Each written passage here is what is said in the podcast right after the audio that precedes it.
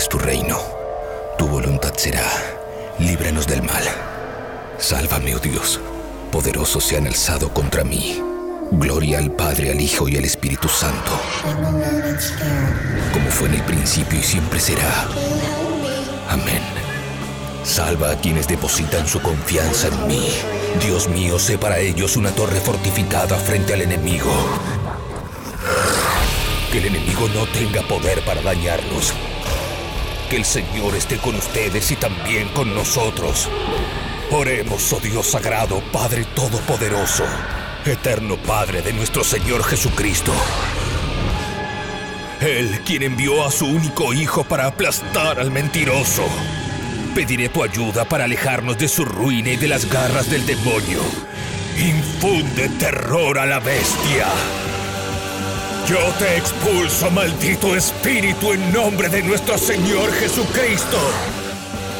Al demonio con el diablo. Puro heavy metal.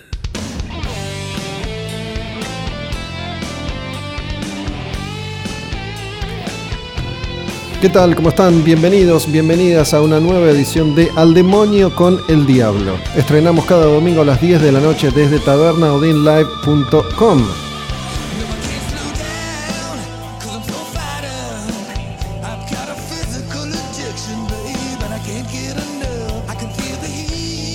Cada uno de estos programas está disponible en Spotify. Buscan Taberna Odin Live en Spotify o en la página tabernaodinlive.com. Una vez que estrenamos los domingos, quedan subidos ahí para que los escuches cuando quieras, donde quieras, como quieras. Son dos horas de heavy metal, dos horas y pico, dos horas más, dos horas menos.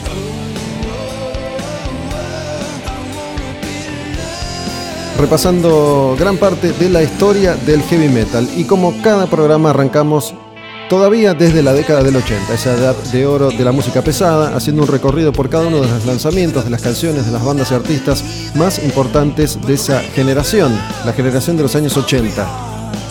Ese recorrido que comenzó hace varios meses atrás, partiendo desde el año 1980 y hoy continuamos recorriendo ya los últimos momentos de la década, transitando el año 1988.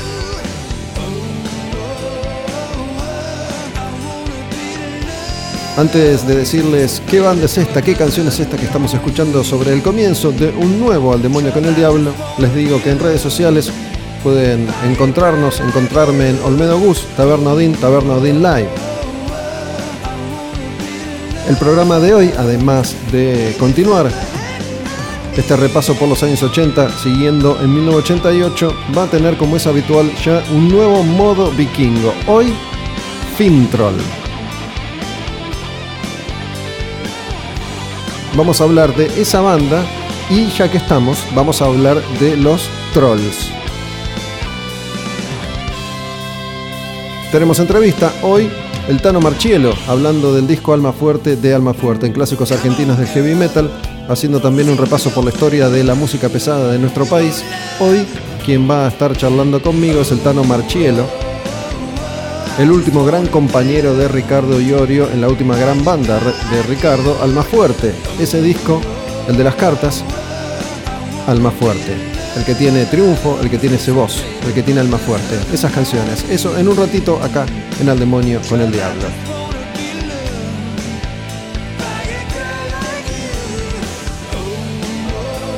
Bueno, ahora sí, les digo, les cuento. En este recorrido que estamos haciendo por el año 1988, comenzando este programa, lo que escuchan es una canción que se llama Wanna Be Loved, de una banda House of Lords.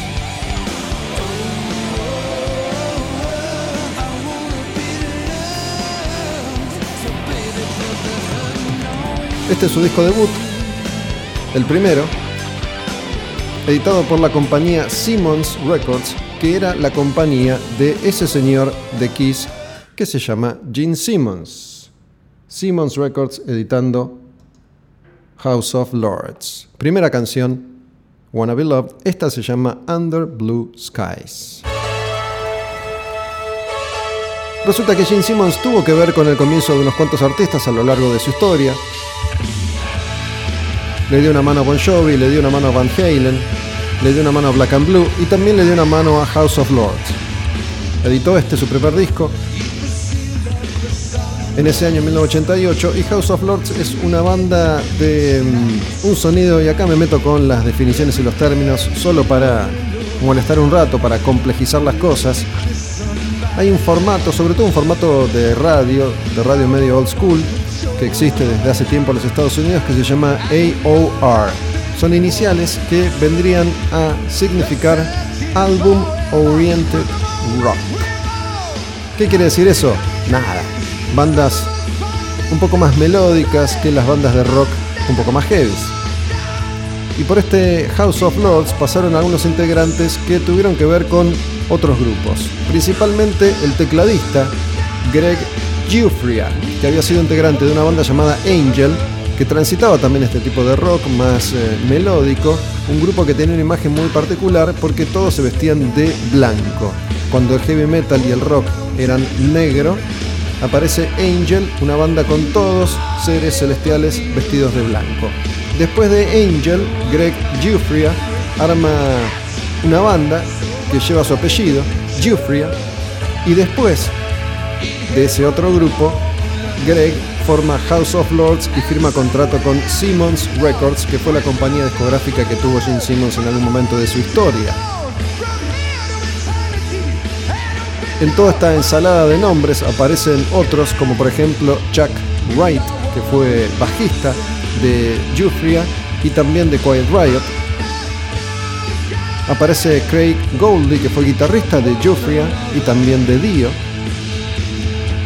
En definitiva, empezando este programa hoy, estamos escuchando a una banda que no es muy conocida, pero que es uno de esos referentes a la hora de escuchar este tipo de rock melódico que tiene un nicho en el mundo, sobre todo en algunos países europeos, Alemania principalmente, Suecia, Suiza, donde la presencia de teclados, sobre todo en un caso como este, donde el líder del grupo, Greg Jufria, es el tecladista, que suavizan un poco las canciones, intentando en su momento acercarse al sonido de otras bandas mainstream como Boston o Foreigner o REO Speedwagon, por ejemplo.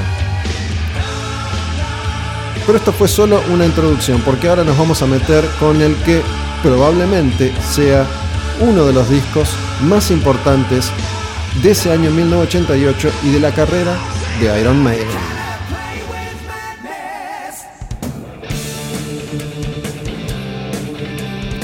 Siempre festejo y celebro cuando llega el momento de escuchar un disco como este un disco clave, un disco que cierra una etapa en la historia de Iron Maiden, su etapa de oro.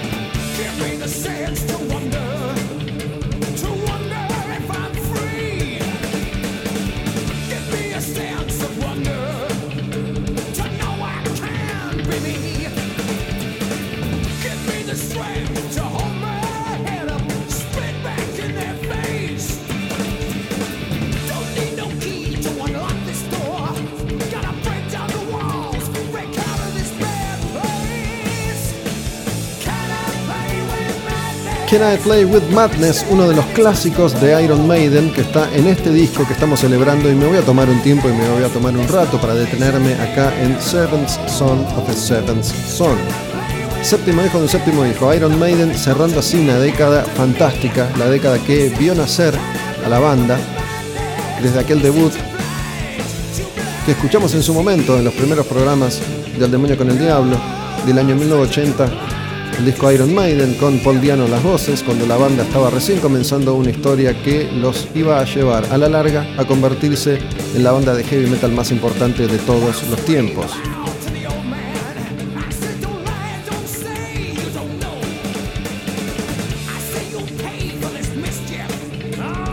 En los años 60, en los años 70, en los años 80, incluso, aunque ya en menor medida en los años 90, las bandas tenían una trayectoria que no daba respiro.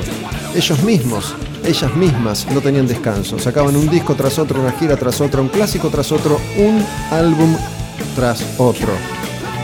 Iron Maiden cerraba la década con este séptimo hijo de un séptimo hijo, una década impecable. Cito rápidamente los discos que Maiden editó en los 80, la edad de oro del heavy metal.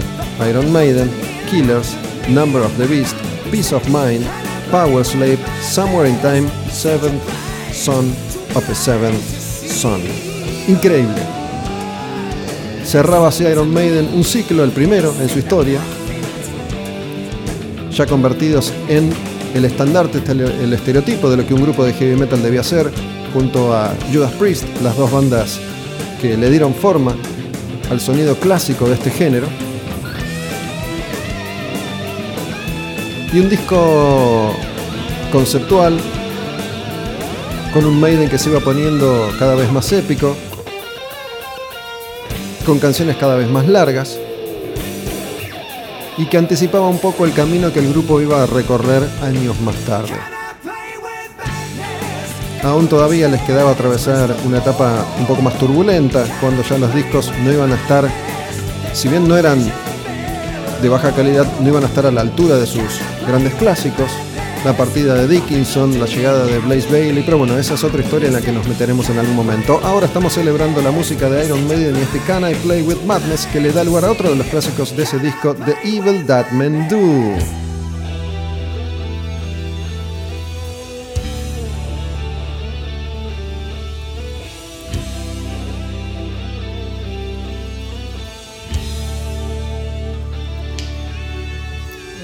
Cada tanto si siguen mi cuenta en Instagram Olmedobus, hago alguna que otra encuesta, pido alguna que otra sugerencia.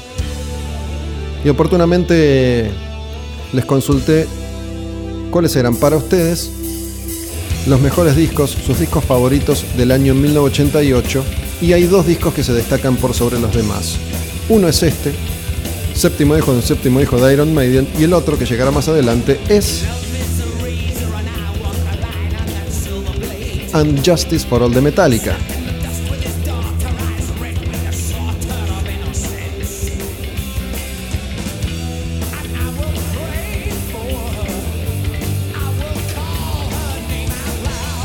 Y una canción como esta de Evil Dead Menú que tiene todos los chiches habituales de Maiden. El bajo de Harris.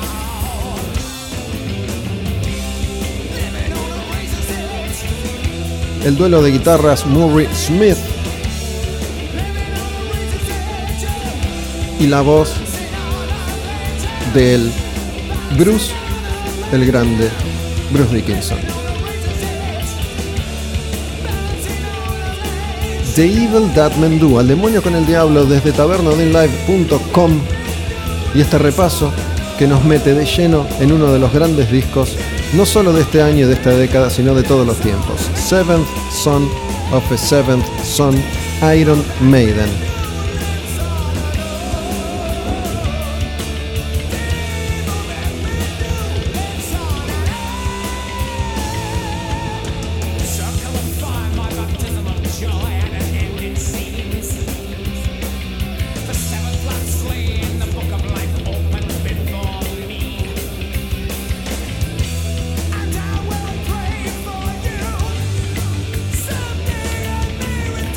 Bueno, me cebo y me dan ganas de escuchar todas las canciones. Ya pasaron dos de este clásico de Maiden, Can I Play With Madness, The Evil That Men Do. ¿Quieren escuchar una más? Bueno, dale, va de Clairvoyant, Iron Maiden, en este programa que se llama Al demonio con el diablo.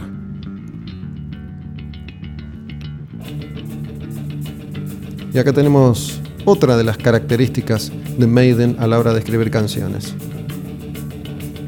Esto que empieza de abajo y va subiendo lentamente la intensidad.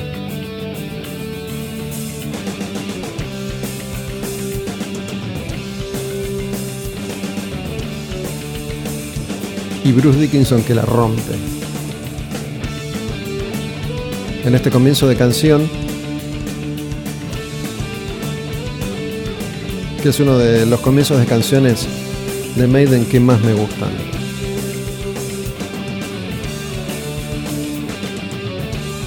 Dale, Bruce.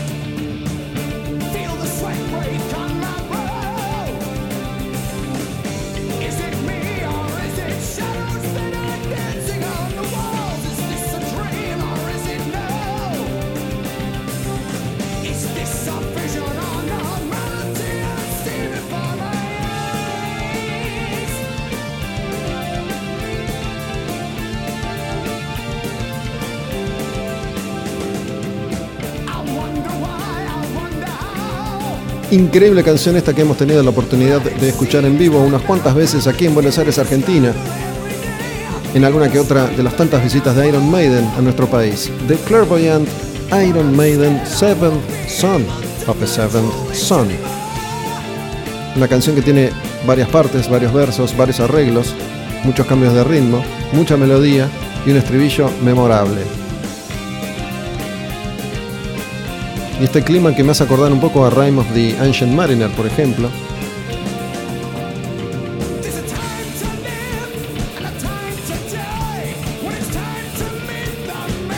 Hay momento para vivir, hay momento para morir, el momento de encontrarse con el Creador. Desde que uno nace está muriendo. Algunos versos de esta canción que se llama The Clairvoyant de Iron Maiden, La Clarividente.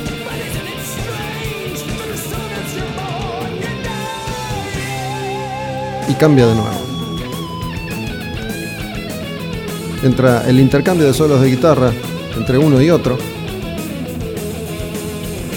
Esa dupla Murray Smith, que junto con la otra gran dupla del heavy metal, Tipton Downing de Judas Priest, definieron lo que es el sonido de guitarras gemelas en el universo del metal pesado.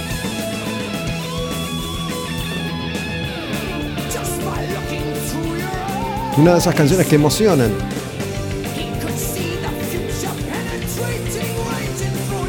Concéntrense en la voz de Bruce Dickinson.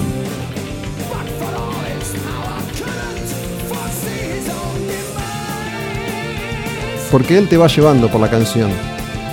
Es como que hace que uno navegue la canción de Maiden.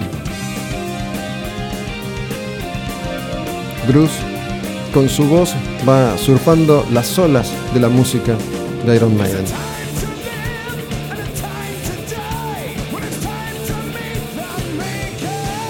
Estamos empezando a recorrer primeros minutos de un nuevo al demonio con el diablo. Una vez más les repito la data que tienen que tener en cuenta porque sé que muchos y muchas todavía no la tienen del todo incorporada. Sé que es necesario que yo una y otra vez repita estos conceptos. Por ejemplo, que cada domingo a las 22 horas se estrena un nuevo programa se estrena en tabernaodinlive.com.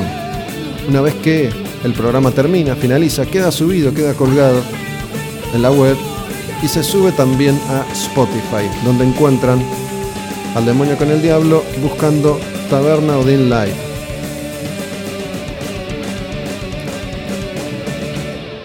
Y dejamos que corra esta canción para escuchar Iron Maiden, una completa en el programa de hoy. Recorriendo el año 1988 y este clásico, Infinite Dreams. Seventh Son of a Seventh Son.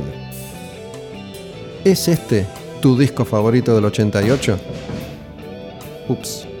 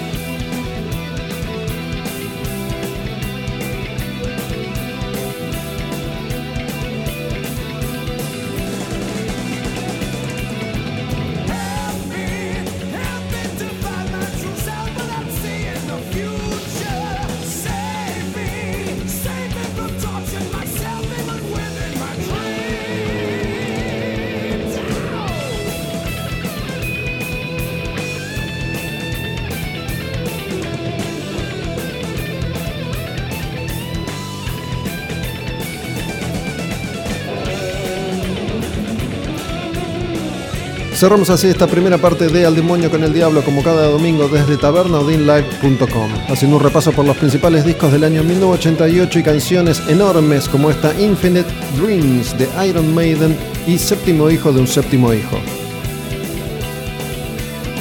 Ya volvemos con más Al Demonio con el Diablo, se viene el informe modo vikingo de hoy hablando de Fintroll y, obviamente, los trolls. Más tarde la entrevista el Tano Marcello hablando del disco Alma Fuerte de Alma Fuerte en clásicos metaleros argentinos y después retomamos 1988 para cerrar, para despedir otro programa de estos que encuentran en La Taberna y en Spotify.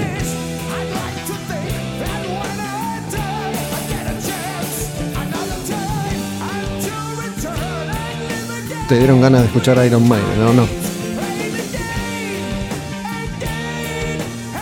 Disfruto mucho hacer un ejercicio que recomendé varias veces. Ya que hablamos de Maiden y el cierre de esta etapa de esta era, arranquen con el primero, Iron Maiden, y lleguen hasta este, tomándose el tiempo necesario. No hace falta que sea de corrido, obviamente, pueden dormir mientras tanto. Iron Maiden, Infinite Dreams. Asmodeus, Belial, Baphomet, Azazel, Bastema, Lilith, Mefistófeles, Príncipe de la Oscuridad, Bestia, Cruel, Tirano, Fuente de toda maldad. Al demonio con el diablo, puro heavy metal.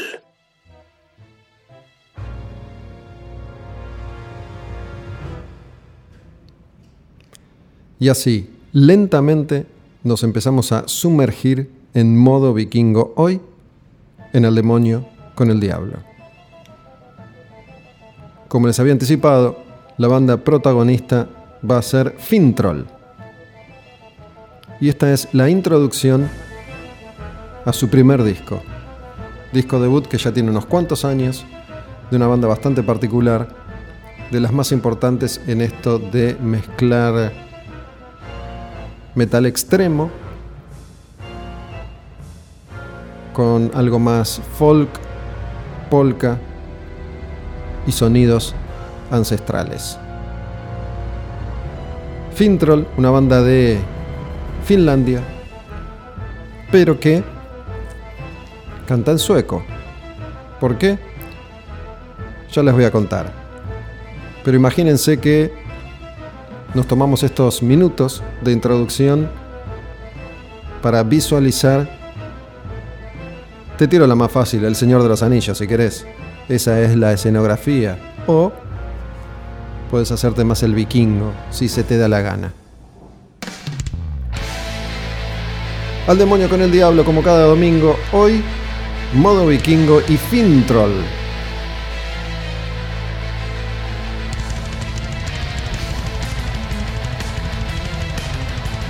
Antes que nada les cuento algunos detalles básicos sobre la banda que es de Finlandia pero que canta en sueco. ¿Por qué canta en sueco? Porque el cantante original, Katia, formaba parte de una minoría en Finlandia, de una comunidad mucho más pequeña que el resto, que habla sueco.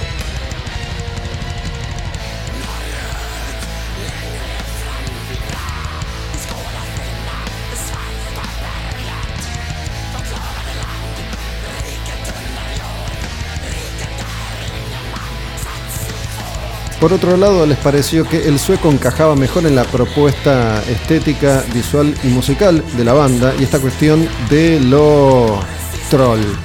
Ya desde el nombre plantan bandera y dicen nuestro universo va a recorrer este camino y desde un principio encontraron ahí una beta para seguir explotando. Más allá de que han pasado otros vocalistas por la banda desde la partida de Katlia, el original, esta tradición de seguir cantando en sueco permanece.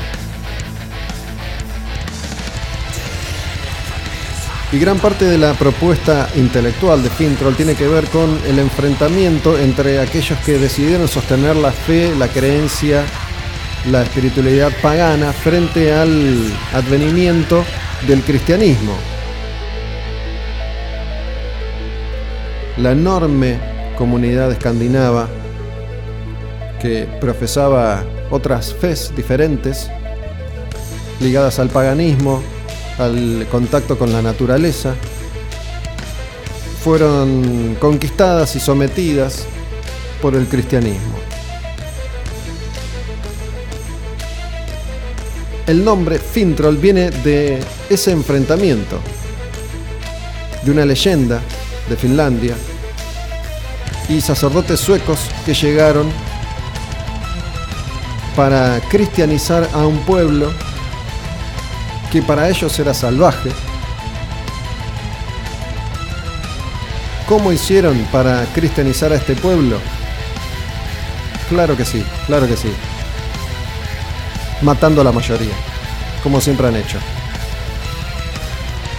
Los pocos sobrevivientes entonces se han encargado de sostener la leyenda del Fintroll, el nombre de la banda. Y si bien gran parte de la propuesta del grupo tiene que ver con su verdadera historia antigua, lo cierto es que también le ponen un poco de picante creando sus propios mitos y leyendas alrededor de un personaje característico que está en la banda desde un comienzo, desde un primer demo que grabaron antes de registrar este disco que incluye algunas de las canciones de ese demo. Este personaje es el Rey Troll, el Troll Shaman, un personaje que se llama Ripfather. Y es quien comandaba a los trolls que luchaban contra los cristianos que entraron en su territorio para tratar de someter a un pueblo y convencerlo por la fuerza. ¿Debes creer en Dios? Sí o sí. Fue la única opción. Pero en nuestro Dios, no en el tuyo. Muchos de estos personajes recurrentes aparecen en distintos discos de Fintroll. Estamos escuchando algunas de las canciones de ese primer disco de la banda y les voy a ir contando no tanto el concepto de algunos discos que tienen discos conceptuales y discos que desarrollan historias que se intercomunican de una canción a otra y de un disco a otro, sino más bien parte de la historia de los trolls,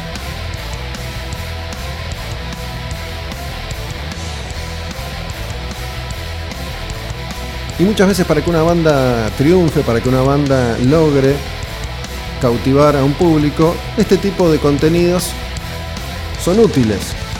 Este personaje entonces sirve para que uno se identifique con la banda de la misma manera, salvando las diferencias, que uno se puede identificar con Iron Maiden y Eddie. Rip Father entonces era el rey, el chamán de los trolls que luchaban en sucesivas batallas contra la peste cristiana. Ripfather representa a los trolls una fuerza natural, el conocimiento y la fuerza, el poder de la iluminación por medio del martillo.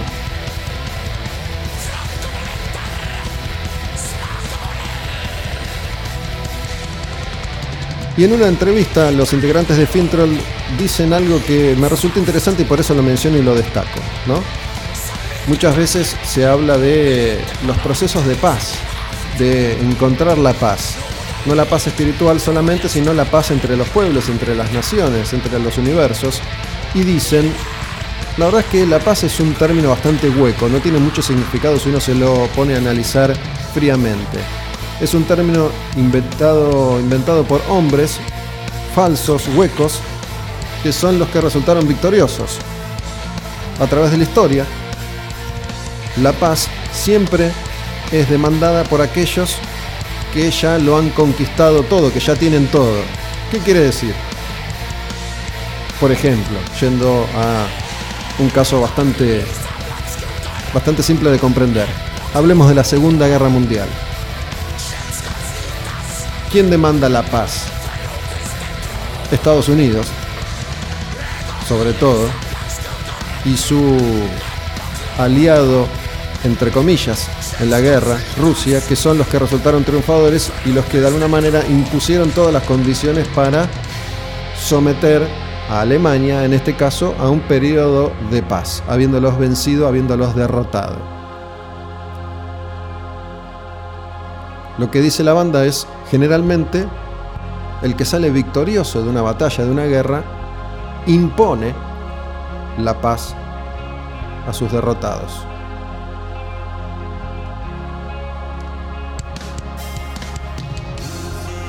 ¿Qué dice Fintroll con su música, con sus declaraciones? Jamás habrá paz hasta que la peste sea derrotada. ¿Qué es la peste? En este caso, el cristianismo.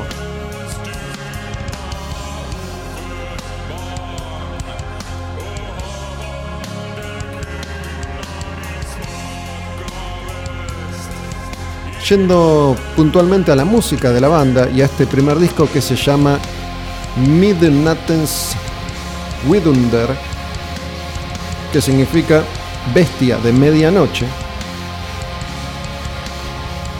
es el disco en el que presentan a este personaje, el Rip Father, y su leyenda, su historia. El rey, el chamán de la raza troll y su guerra contra el cristianismo, que representaba a las tierras del sur frente a las tierras del norte de los trolls. A lo largo de estas canciones y de este disco, Fintroll va contando la historia de cómo los trolls se reúnen en la montaña negra alrededor del viejo trono de Ripfather que los lidera en la batalla, en la guerra contra la tribu de Cristo. Trazan así una especie de analogía entre ese conflicto centenario entre cristianos y paganos en la era medieval antigua en Escandinavia, y muchos de estos conceptos recurrentes aparecen en otros discos y en otras canciones posteriores de Fintroll, la banda. Modo vikingo en Al demonio con el diablo, hablando de música, canciones, bandas, Finlandia, Suecia, trolls y la peste de la fe cristiana.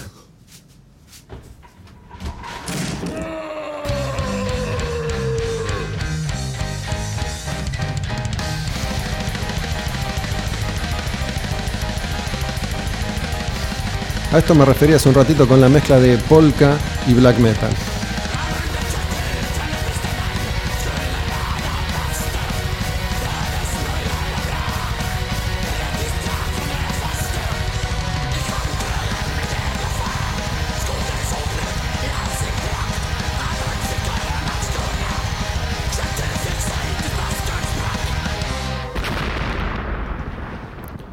A la mierda con todo. Vamos a aprovechar y pasar a otro disco de Fintroll. Estábamos escuchando el primero, que es un disco conceptual. Este se llama Ur Jordens Dupe, que también es un disco conceptual de Fintroll, pero sale unos años más tarde. Y ese título, en inglés, significa Desde las profundidades de la Tierra. Es el cuarto disco de Fintroll. Salió en el año 2007. Y en este caso, en esta etapa de la banda, con este disco que comienza de esta manera, metiéndonos una vez más en el clima de esa guerra continua, de esa batalla sin fin entre trolls y cristianos, de un disco que se llama Desde las profundidades de la Tierra.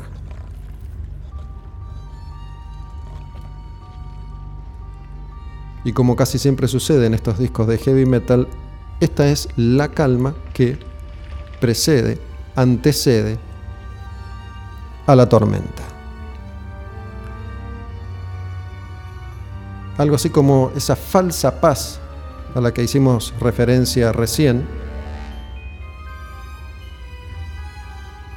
Imaginen que en este momento se produce el encantamiento o el engaño.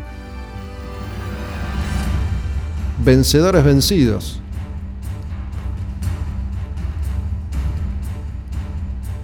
Si uno cierra los ojos e imagina libros, películas, discos que hemos leído, visto, escuchado, podemos recrear diversas imágenes en nuestra mente, imaginando cómo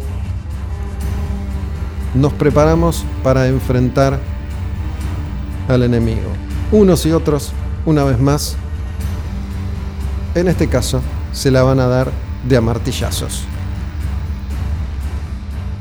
Modo vikingo en Al Demonio con el Diablo desde tabernaodinlive.com.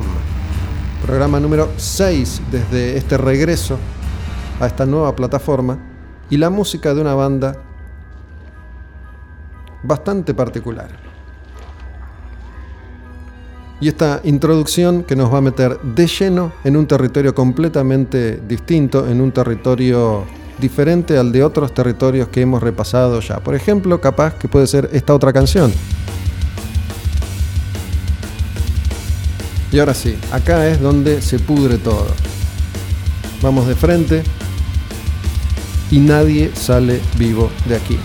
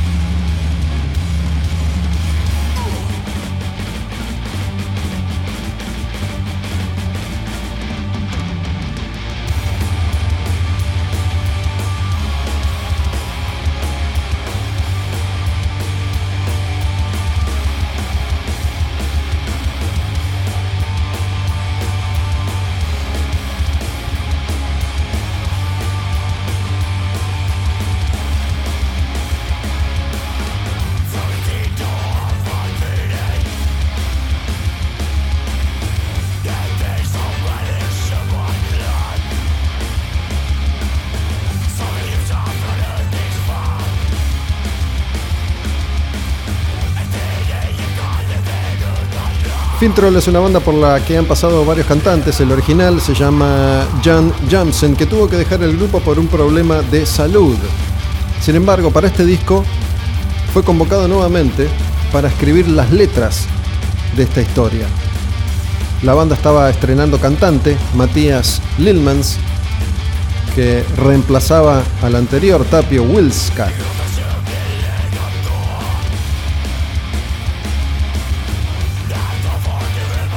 Jansen entonces decide continuar un poco la saga que Fintroll venía transitando en su carrera y aparece una vez más la figura del Rip Father, que había aparecido ya en aquellas primeras canciones de un primer demo,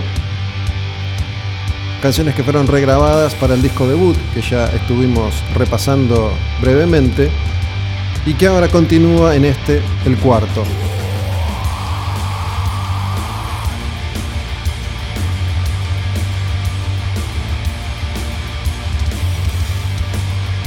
En este caso el concepto del disco se basa en mitos nórdicos, obviamente, estamos en modo vikingo. En el Kalevala,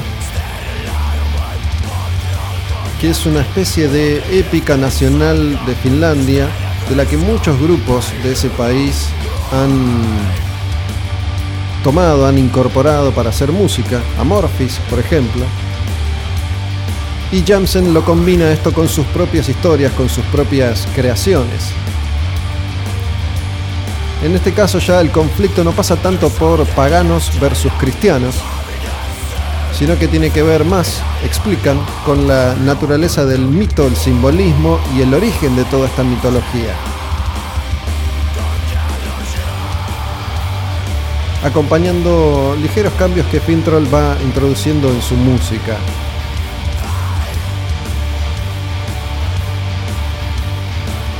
En este caso se plantea una lucha diferente, que no es entre paganos y cristianos, sino entre brujas, brujos, trolls y chamanes. Rip Father que muere pero resucita. El viaje, la odisea de este chamán en la guerra de todas las guerras. La guerra con uno mismo.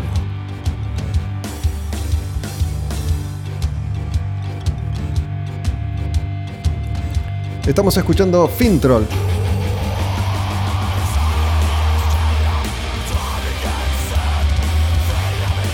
Modo Vikingo al demonio con el diablo. Como cada domingo estrenamos a las 10 de la noche un nuevo programa, un nuevo capítulo que después queda subido, colgado on demand en tabernodinlive.com y en Spotify. ¿Cómo encuentran este programa en Spotify? Van a esa plataforma buscan Taberna Live. Listo. Así de fácil, así de simple. En redes sociales Olmedo Bus, Taberna Odin, Taberna Odin Live. Fintroll suena con esta canción a ver si les gusta. ¿Sí? Se llama Corpens Saga. Escuchamos un poquitito y ya volvemos y nos vamos a meter de lleno con el mundo troll.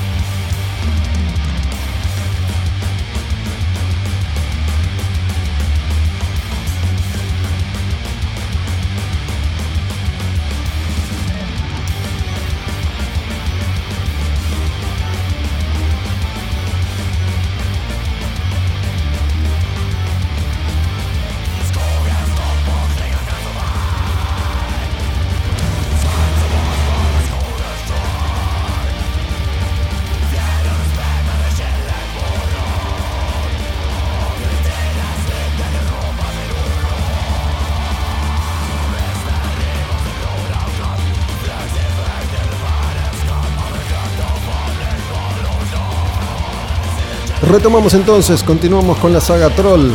Fintroll en modo vikingo, al demonio con el diablo. Y esta música, esta combinación de metal extremo, polka, folk, de momentos de un clima menos árido, más calmo que este, y un poco de heavy metal, de puro heavy metal extremo desde Finlandia, cantando en sueco. Lo que suena en Al demonio con el diablo es Fintroll.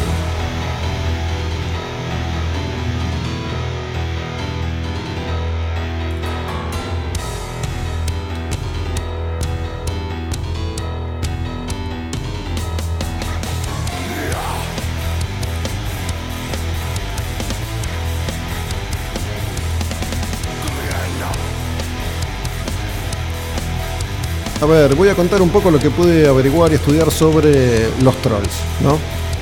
Tiene que ver con el folclore escandinavo, con la mitología nórdica. Según fuentes antiquísimas de ese norte, el norte escandinavo, los trolls eran seres que deambulaban entre rocas, montañas, cuevas, vivían juntos en familias formadas por muy pocos integrantes y rara vez pegaban onda con los seres humanos. Más adelante, cuando avanza esta leyenda, cuando avanza esta mitología escandinava, el troll que se aleja de los seres humanos, que se niegan a ser cristianizados, empiezan a ser considerados peligrosos para los hombres y mujeres. Obviamente, dependiendo de las fuentes, esa mitología adquiere. pega distintos giros, se mete en diferentes recovecos.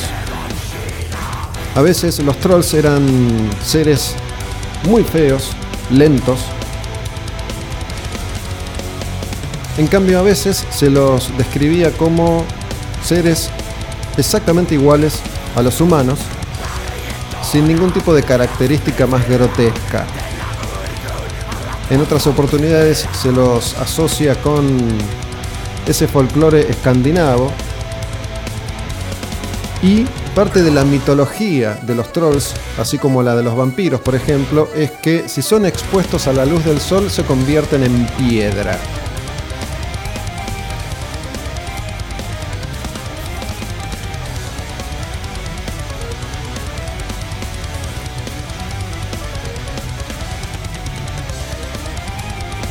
Entonces tenemos distintas formas de describir y definir a los trolls. Aquellos que vivían alejados, aislados, en montañas, en cuevas, vivían muchas veces padre y madre, también padre e hija, madre e hijo, y usualmente eran poco amigables.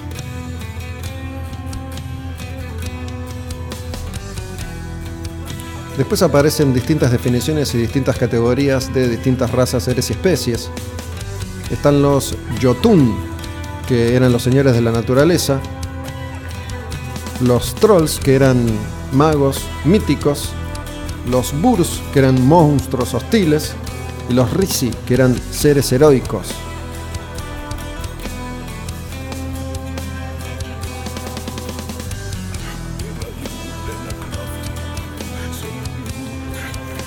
En otras oportunidades se definen a los trolls como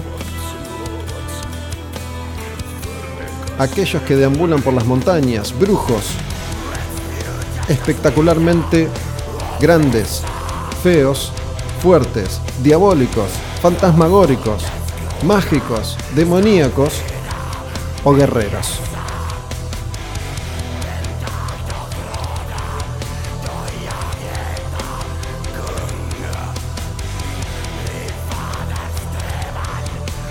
Muchas veces esta mitología es definida por películas, ¿no? Toda la saga Señor de los Anillos y la obra de Tolkien obviamente le da una serie de características a los trolls, pero que también van variando obra a obra. Pueden llegar a ser peligrosos para los seres humanos, alimentándose de personas,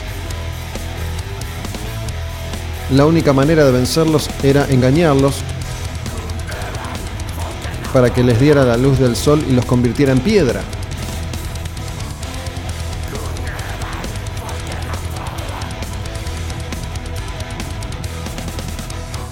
Después aquellas descripciones más benignas que los definen como iguales a los seres humanos, pero viviendo alejados de esta otra especie y organizados socialmente de acuerdo a su propia idiosincrasia lo que los define, obviamente, es que no son cristianos. No son cristianos. Suelen ser peligrosos.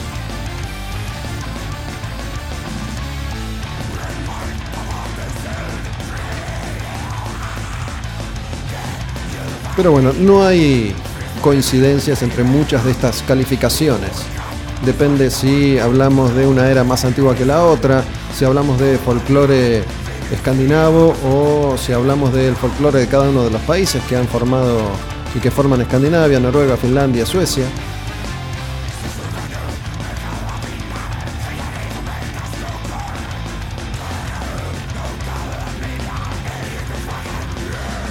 Por ejemplo, también se ha creído que los relámpagos asustan y alejan a los trolls. Muchas veces se lo ha plantado a Thor, nuestro dios recurrente, nuestro dios vikingo recurrente, como alguien que combate a los trolls.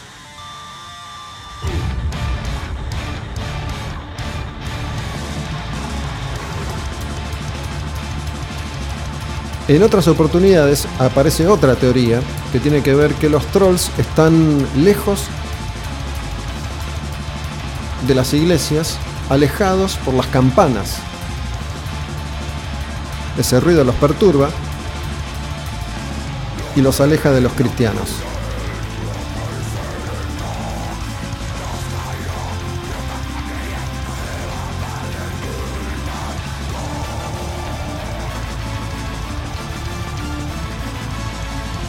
Así como a Bar Vikernes y un puñado de black metaleros noruegos se les ocurrió combatir al cristianismo, recuperando la fe en la naturaleza y el paganismo quemando iglesias, a los trolls en muchas otras oportunidades se los muestra destruyendo iglesias, impidiendo que se construyan nuevas.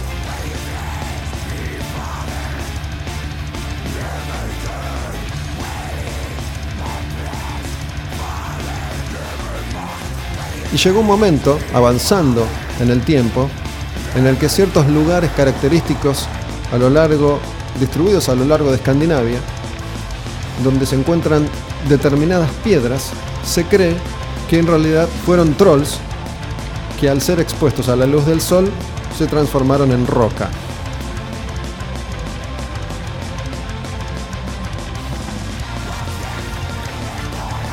A diferencia de dioses y diosas, el troll es un ser que más que respetar se teme, que se evita en lugar de adorar.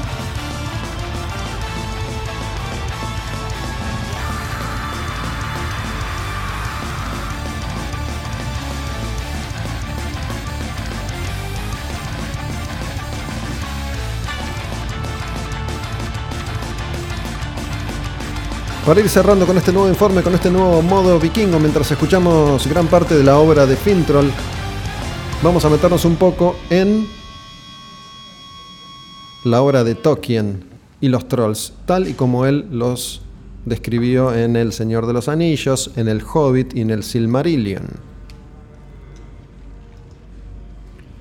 Pero quiero ir un poco adelante en la historia de Fintroll como banda, como música, y escuchar esta otra canción de ese disco conceptual que ya apareció entre nosotros hace un ratito, ese disco que se llama, traducido, Desde las profundidades de la Tierra.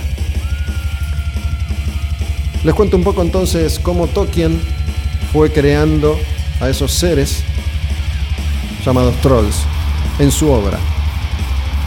Obra que después con las películas y con los juegos se fue adaptando y se fue también ayornando.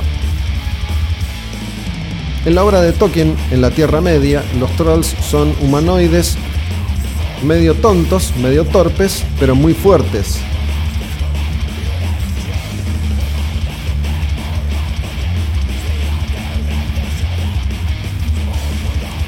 Y depende de qué obra estamos hablando, las características de los trolls van variando. En el Hobbit, por ejemplo, Tolkien describe a los trolls como seres que se convierten en piedra si son expuestos a la luz del sol. Sin embargo, en El Señor de los Anillos, los trolls pueden andar libremente durante el día.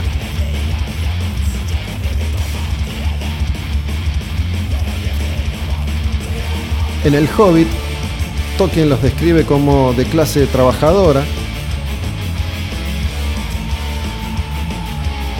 con acento cockney, que es un acento de Gran Bretaña, que se, que se habla en distintas zonas de Gran Bretaña.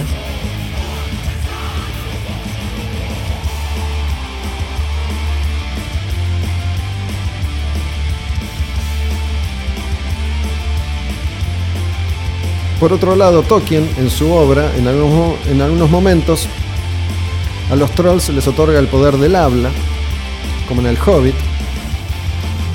Dice que tienen alma, Sin embargo, en el Silmarillion y en El Señor de los Anillos hace que sean un poco más oscuros, un poco más bestiales. Y los asocia con Sauron, esta figura del poder oscuro, más que oscuro, oscuro, del Señor de los Anillos. Y Tolkien, él mismo, católico, mete mucha de la mitología cristiana en su obra.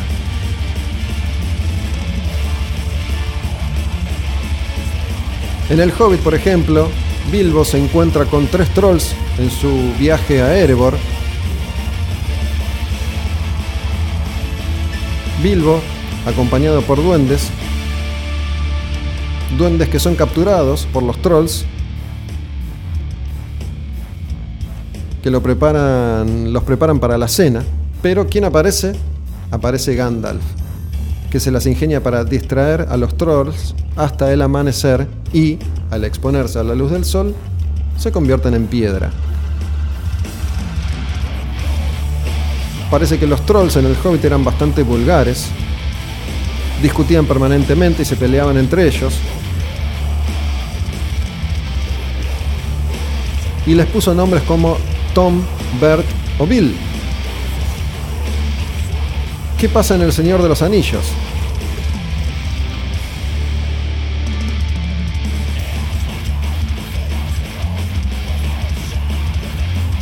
Hay un momento en el que Frodo se cruza con esos tres trolls que Bilbo había cruzado antes, esos trolls que mencioné recién. Esos trolls que se habían convertido en piedra porque Gandalf los había engañado.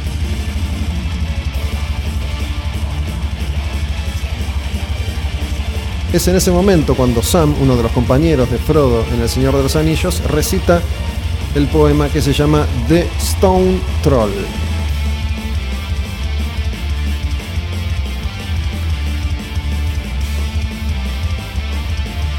Después aparecen distintos tipos de trolls. Los trolls de las cuevas, los trolls de las montañas, con sus particulares características.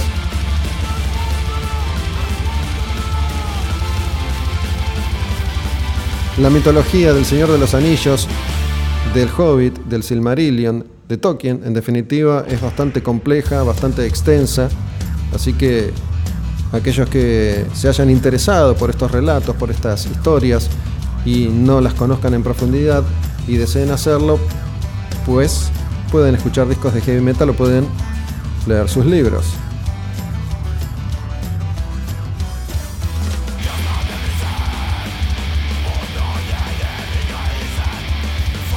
En algún momento, tal vez, no lo sé, en Al demonio con el diablo nos metamos en la obra de Tolkien porque así como los vikingos y toda su mitología nórdica han sido una enorme influencia para las bandas de heavy metal, también El Señor de los Anillos.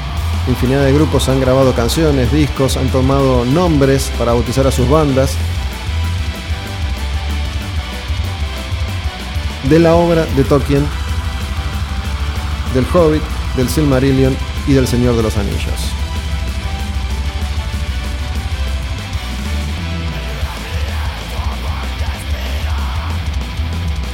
Obviamente como sucede con estas obras que han trascendido, hay toda una mitología de la mitología, estudios universitarios, debates, fanáticos,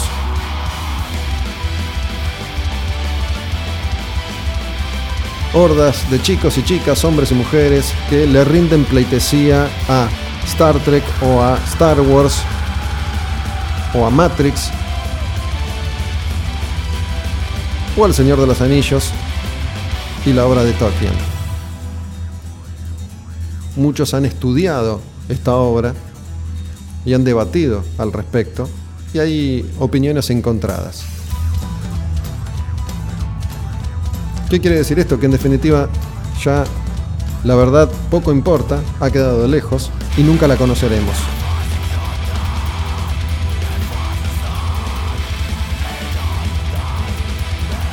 Llegamos hacia el final de otro modo vikingo en Al Demonio con el Diablo. Estuvimos escuchando la obra de Fintroll, una banda de Finlandia que canta en sueco, repasando varios de sus discos y de sus canciones, metiéndonos en la mitología de todo lo troll, que tiene que ver con la banda y sus propias historias, con lo que se supone que realmente dio origen a esta mitología, a estos mitos y creencias, y también con la obra de Tolkien. Para cerrar vamos a escuchar una canción, una de esas canciones que define todo esto que hemos dicho sobre la banda, esa canción que se llama Rip Father, esa canción original de ese primer demo de Fintroll que está incluida en el primer álbum cuando fue regrabada, es este personaje que domina gran parte de la obra de Fintroll y es esta canción que se llama Rip Father, al demonio con el diablo y Fintroll.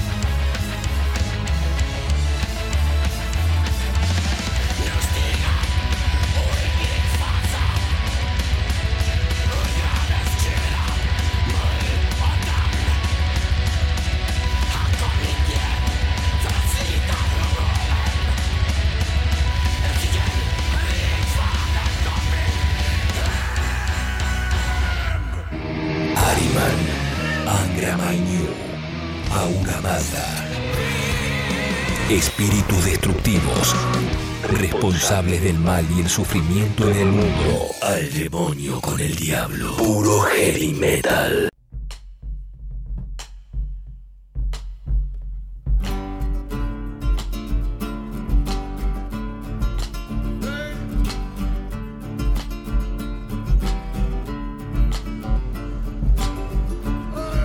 En un ratito volvemos al año 1988. Venimos de Fintroll, modo vikingo de los trolls, ¿Y ahora? Caída la noche en la ciudad, mi cuerpo en soledad, caminando por los barrios del oeste. Ahora el gaucho Ricardo. Sueño de un amor con su futuro de ilusión, revivió a un joven muerto civilmente. Y esta versión de este clásico de Hermética, desde el oeste, grabado por Alma Fuerte en su disco Alma Fuerte, el de esa mano brava del truco. Una versión folclórica de uno de los clásicos de otra etapa en la era musical de Iorio.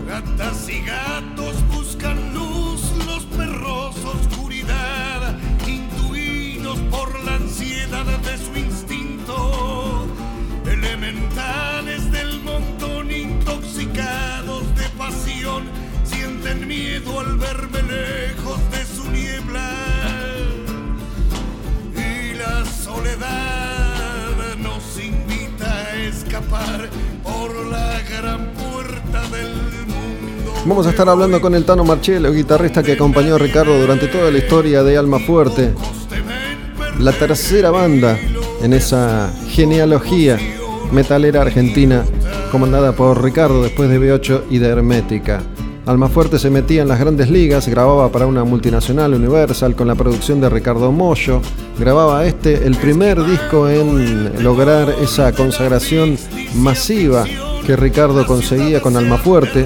Estamos hablando de la etapa más popular de Almafuerte, la etapa de este disco y el que iba a venir después a fondo blanco, con clásicos como Cebos, Triunfo, Mano Brava, Alma Fuerte y algunas versiones de clásicos de Hermética regrabadas para la ocasión. Presten atención porque en esta charla con el Tano vamos a hablar de todo, pero especialmente vamos a hablar de esa extraña o no relación que él tenía con Ricardo. Y el Tano, el Tano Marchielo, el otro Tano en la vida de Ricardo, va a contar alguna que otra intimidad algunas aristas de esa relación que fue amable, pero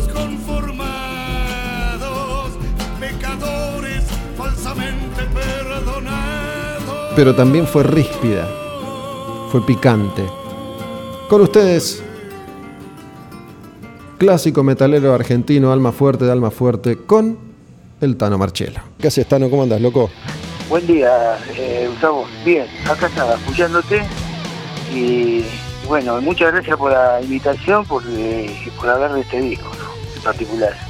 Mira, en algunos casos es más fácil elegir un clásico y en otros es un poco más difícil porque en definitiva las bandas tienen más de, más de un clásico y habrá que ver qué entiende cada uno por un disco clásico. Pero me pareció que estaba bueno elegir este en particular de Alma Fuerte porque entiendo yo que la banda estaba en un momento muy particular, ¿no? Después de la separación de Hermética, la formación de Alma Fuerte, los, los dos primeros discos, hacerse de abajo, el grupo ya estaba creciendo, llegaba a, a, mm, Universal en ese momento, el disco lo produce Moyo, Ricardo empezaba a, obtener prestigio y respeto más allá del universo del heavy metal acá en el, en el país y bueno, obviamente tiene unas cuantas de las canciones más importantes de, la historia de la banda. Eh, ¿cómo, cómo vos, ves vos ese disco? ¿Qué, qué recordás de ese momento en particular de, del grupo? Mira, ese disco es el primer disco que se graba eh, con una productora que pasa a ser después multinacional, porque nosotros el contrato lo hacemos con Polygram, exactamente con, con Pelo Aprile. Que tenía su sello, ¿no? Pelo Rec, eh, sí, bueno, él estaba con Polygram, después hizo Pelo Record, eh, que después se une con Universal. Eh, nosotros teníamos un contrato, yo digo nosotros, pero realmente los contratos los tenía Ricardo, ¿viste? Porque fue, fue el que puso la, la cara para hacer esto. Vos no firmabas contratos. Claro, claro, los contratos, los contratos los firmaba él. Este, y nosotros veníamos saliendo de lo que era eh, DBN, Ujú. que habíamos cerrado con el disco Profeta en su tierra, que era una recopilación. Entonces, este, bueno, la idea de Pelo Aprile era de que nosotros hagamos un contrato por tres discos y el primero fue justamente este disco, el de las cartas, homónimo, ¿no es cierto? Vamos a llamarlo, el más fuerte del más fuerte. Lo que recuerdo fue habernos eh, juntado más que nada pa- para versionar canciones que fueron, por ejemplo, canciones como Memoria del Siglo, creo, y creo que está del Oeste. Sí, está Memoria de No. Siglos desde el oeste y tú eres su seguridad. Tú eres de- su seguridad, de Hermética. sí. Sí, este, bueno, ahí hay, hay cambios donde yo trabajé en los arreglos, es lo que más recuerdo, eh, para no para no, para no darle una, digamos, una, una textura igual, ¿viste? O sea, hay, hay, hay, una, hay un arreglo, por ejemplo, en Tu eres su seguridad, que, eh, perdón, en Memoria del Siglo, donde la, la, la, la parte cantada está acentuada diferente, la base. Entonces este, le dimos ese cambio, eh, me olvidé del solo que había hecho Tano Romano y lo improvisé en el momento, y así hice lo mismo con las otras canciones. Era cuestión de versionarla, era mi Ujú. concepto, ¿no? Sí. Dentro de lo que era la canción, tratar de versionar con, con un aire, con, con, con un oxígeno diferente. Eh, eso por un lado, y después desde el oeste que está ahí. Sí. Este, bueno, esa versión fue una versión que yo bajo la tonalidad, eh, porque la canción originalmente creo que estaba en mí, y yo la bajo a re, para que le quede mejor el tono de, de- de la voz a Ricardo, con la sexta cuerda de la guitarra desafinada, o sea, afinada en re, y las demás cuerdas como corresponden, y salió una versión media folclórica, donde también después adaptó Moyo y Omar Moyo, o sea, Ricardo Moyo haciendo una guitarra chiquitita que tenía, tipo como si fuese un charango, y Omar le puso el bombo, y eso lo grabamos en Panda. Ese disco particularmente no fue grabado todo en un estudio, ya se grabó en el Abasto del Pasto, que estaba en Doctor 4, y después pasamos a hacer, no sé qué problema, si te digo la cago, no sé si fue un problema de edición o un problema con la máquina o porque no sé qué, fuimos a Panda y ahí terminamos el disco. Se fue grabado en dos estudios. Escúchame, Tano, esto de, de mientras escuchamos eh, desde el oeste, que es una versión bastante diferente al original, Sí,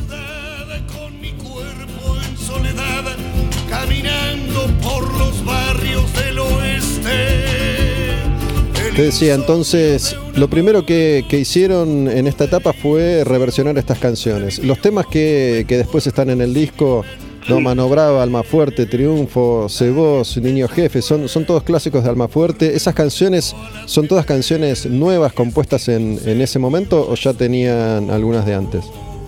no, se fueron componiendo de, a- de acuer- eh, con el tiempo. Eh, Yo creo que ese disco sale después de los, de, los dos años de- del entorno, me parece. Eh, veníamos muy muy muy activos, viste, con, con el asunto de los discos. Y yo ahí ya empiezo a trabajar mucho en sociedad con Ricardo. Eh, A partir del entorno empiezo a trabajar con, con Ricardo en la composición y la autoría. Temas como Ser Humano, Ser Humano entre los- junto a los míos, bueno, está clásico, clásico de clásico, porque hasta el día de hoy yo como solista lo tengo que tocar. Y lo mismo le pasa a Ricardo cuando toca como solista, que ese voz. Y quedan esas marcas, viste, de que yo hoy abro YouTube o me llega por, por Instagram video de, de- de guitarristas eh, que yo no conozco y yo, es más, les mando mensajes, viste, haciendo, recreando el solo justamente de ese bus, que fue una canción emblemática.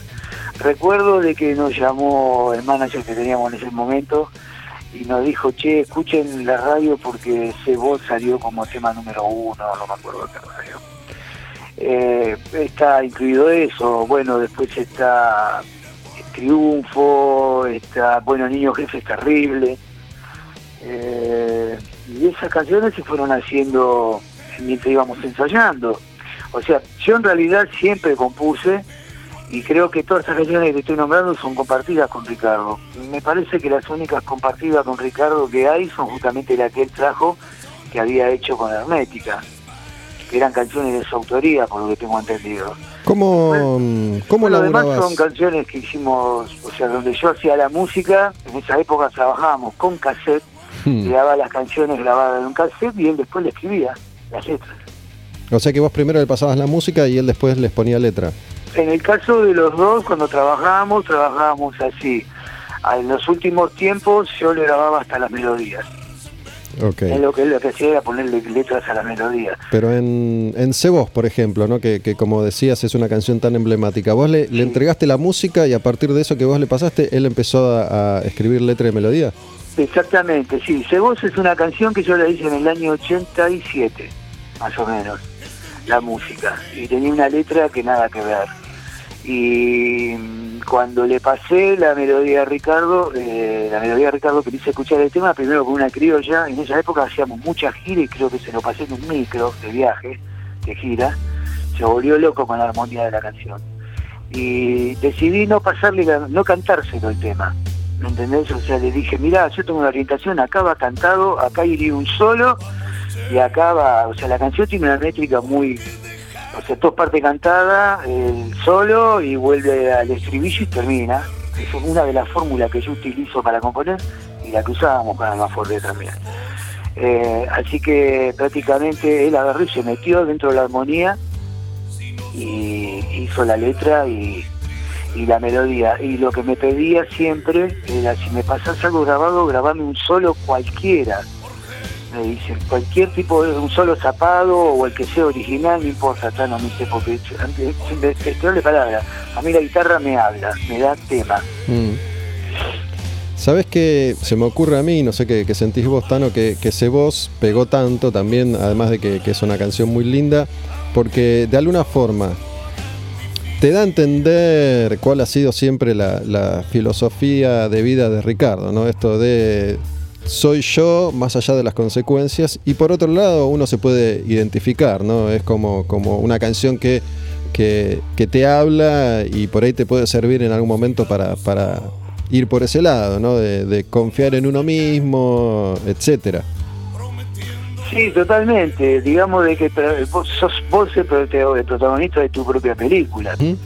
Este, pues eso es un dicho que yo tengo siempre. Eh, pero me pareció oportuno decirlo en este momento de acuerdo a la canción que estamos hablando. Yo creo de que voz yo lo he visto tatuado, yo he visto pedazos de letras tatuadas en la piel de la gente, por ejemplo. Eh, y, es una de las canciones, te vuelvo a repetir, es una de las canciones que, que más veo que interpretan guitarristas aficionados o profesionales algunos eh, en, lo- en las redes, de, en las redes de- sociales. Eh, casualmente ayer felicité un muchacho de Salta, por ejemplo. A veces lo tocan como, como está, a veces hay notas que no la tienen, pero a mí no me interesa. Yo lo que le digo es que le doy las gracias por interpretar ese solo, esa canción, y por continuar el legado. Y es una de las canciones más representativas de la banda. Y fue del disco, fue Explosión. Esa y obviamente Alma Fuerte. Creo que Alma Tano- Fuerte, Alma Fuerte creo que abre el disco, me parece. Mano Brava abre. Y Ah, Mano viene- Brava, temazo. Después temazo viene Alma también. Fuerte, sí. ¿Sabes qué te quería preguntar? Eh, Ricardo ha tenido muchas bandas, ha tocado con muchos músicos, ha vivido muchas vidas distintas, muchas experiencias diferentes y, y en general sus compañeros han decidido, por lo menos en los últimos años, y sobre todo ustedes, no hablar mucho de, de él.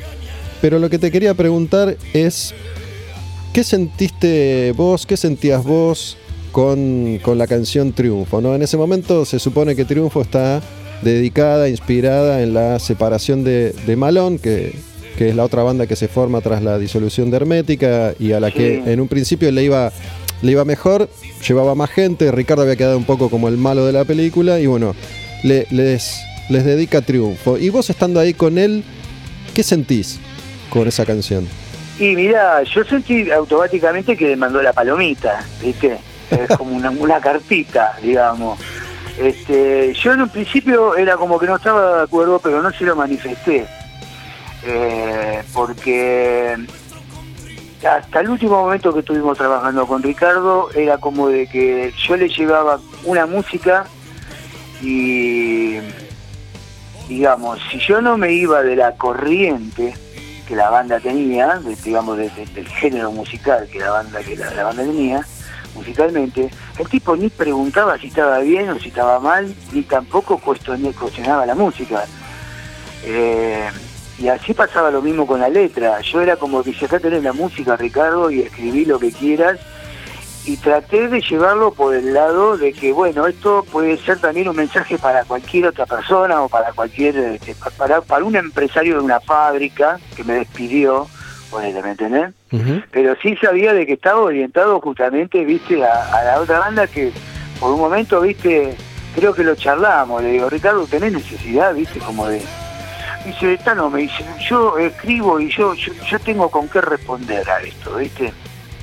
Dije, bueno, obviamente, viste, bueno, él es mucho más histriónico que yo, y bueno, también se, es polémico y, y bueno, tiene, tiene esa forma de ser el tipo. O sea, no, no me pareció de pronto agarrar y ponerme a cuestionar una letra y de pronto yo, eh, al darle lugar a que él escriba sobre una música que yo había hecho, este, bueno, esa es la fórmula y esa era la, la lírica del tipo que encontró para esa, para esa canción. Entonces no, digamos de que no, no me puse a, a cuestionarlo mucho, pero sí sabía de que estaba dirigido a, bueno, a esta agrupación, viste, como otros mensajes más que tienen otra Sí. letra que también les, les pega, Ujú. como los descolocaditos de la revolución, por ejemplo en el tema Aguante con Avena, viste. Este, y bueno, eh, no así fue lo mismo con Samba de Resurrección, cuando hizo el malón traicionero. Eh, que yo, eh, me acuerdo que estábamos sentados en un bar al lado de Sadaik y esto es la, la canción Samba de Resurrección. Y, y bueno, estábamos en una mañana de copas, ¿no? Y le dije, che, loco, ¿te parece, loco, nombrarlo? Dice, no, Tano, yo estoy hablando de cómo escribe en el libro José Hernández, el balón traicionero, yo, y me la llevó por el lado de la historia, por el lado de la, de la lírica, de lo que era, este, cómo el, el- el malón atacaba a los fortines de, man- de manera sorpresiva, ¿viste? Está Entonces bien. dije, bueno, bárbaro, es parte de la historia, pero el triunfo directamente mandó cartita documento, ¿viste? Tano, mm, hay, hay un dicho en, en inglés que para mí es, es eh, muy efectivo, que, que es My Way or the Highway, y es algo así como, si no te gusta, tómatela. No, Sí. desde, desde afuera siempre dio la sensación que con Ricardo es así, si no te gusta, tómatela. Digo, más allá de que vos respetaras sus letras como él respetaba tu música, ¿existía espacio en el grupo para, para discutirle algo? Sí, Sí. Sí, por ejemplo, ah, mira, estabas diciendo eso y bueno, tuvimos una conversación muy seria con una canción que se llama Cabeza de eh, Yo traigo la semilla, eh, que está en el disco Ultimando. Bueno, este, estábamos en el estudio y obviamente él llegó con una letra que nunca la habíamos escuchado y la trajo ese día. Eh, y bueno, no, no me voy a poner en detalle porque obviamente como no salió, no se cuenta. Este, pero bueno, la letra era ya de- demasiado, demasiado este, puntual en algo que realmente a mí me pareció de que no era, no era para esa canción, ¿viste? Y tampoco era un tema como para, eh, ¿cómo te puedo decir? Como para, para exaltar. Y bueno, tuvimos una, no, sí, digamos una discusión, pero discusión como conversación. O sea, nos pusimos a, a discutir sobre el tema y fuerte, ¿viste? O sea, no a los gritos ni a las trompadas, pero era como decir, loco, saco el tema, o sea, saco el tema del disco, llegué a ese extremo, saco el tema del disco, loco, y ¿sabés lo que hago? Voy, me agarro una criolla, me pongo a zapar solo y le pongo un título y a la mierda, ¿me entendés? Y no le pongo voz, no le pongo nada, ¿me entendés? Y él decía, pero Tano, esto es lo que yo escribí, porque toqué el otro, ¿viste? Y era medio, medio este, tribula- tribulaciones tenía todas esas cosas, ¿viste? Y bueno, entonces este eh, agarré y, dije, mira, te dejo la bocha picando acá y vamos a tomar una decisión. Lo dejamos el tema, lo, lo, le cambiás este, el enfoque a esto o, saco el tema y si queremos ocupar el, el espacio grabo, no sé, grabo cualquier cosa, loco. ¿Viste? Me pongo con el trío ahí, te grabo un- una base de heavy metal y, y grabo instrumental. Y que era Y- originalmente que se, se refería, sin, sin puntualizar, a, a alguno de los temas polémicos de, de su historia, judío, Y militares. me vas, a, me vas a- me estás tirando la lengua y sos bravo. Sos bravo, te conozco, estás en el oficio y lo tenés claro. Pero pero era, era, era muy comprometedor y, y yo vi, yo ya noté, para dejarte, para, para aclararte el panorama y no decir nada, yo sabía, este, yo noté con esa letra de que él ya había salido de un pequeño eh, problema. Ajá. Entonces, este, eh, yo creo que nos, al menos de mi parte, eh, yo cuidaba mucho ¿viste? a la banda, me dedicaba mucho a la banda y cuidaba a mis compañeros, a, a los músicos que estaban conmigo, de todo, que cada uno en su, en su, en, en su eh, rubro, digamos, ¿no es cierto? Y en este caso a Ricardo lo vi como que, viste, digo, bueno, va, va- va a explotar otra bomba y se va a meter otra vez en un despelote y esta vez lo van a masacrar. Claro. Entonces, este, eh, como a los dos días, ese disco fue, fue bueno, estoy dando ultimando, estábamos hablando de un disco y se te pasó otro. Pero Ah, no importa, no justamente importa. Esto es porque estamos hablando si alguna vez fue da- Ujú. agarrarlo. Este, no, después como a los dos días me dijo, Tano, mira, este, tenés razón, busqué otra letra y fue de que puso la letra de Cabeza de Tractor, que es una canción, una letra de Diego Petru, de cantante de la, la banda uruguaya Cuchilla Grande, de la cual hicimos también el tema Sigo a tu vuelta pulpero. Y donde estaba ahí Dios, que cierra el disco ultimando, también en letra de, de Diego Petru.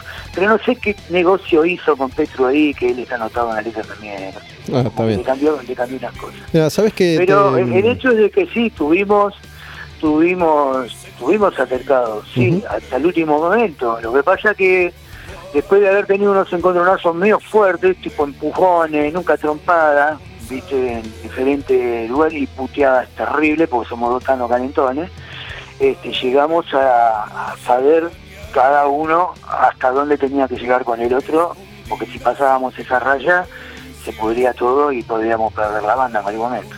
Está bien, está bien.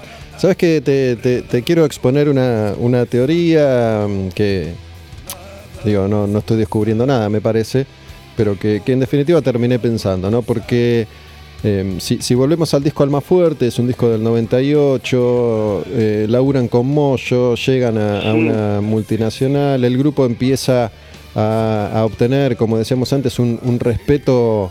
em, por fuera del universo del heavy metal. En esa época es que Ricardo se relaciona con, con Flavio y hacen Giorgio Flavio. Como que tenía todo para finalmente eh, ganar. ¿no? Y yo siempre pensé que Ricardo, porque también es en esta época en la que poco después, no me acuerdo exactamente, él empieza a, tener los, problemas o las polémicas graves con, el tema de los judíos primero y de ahí no paró nunca más.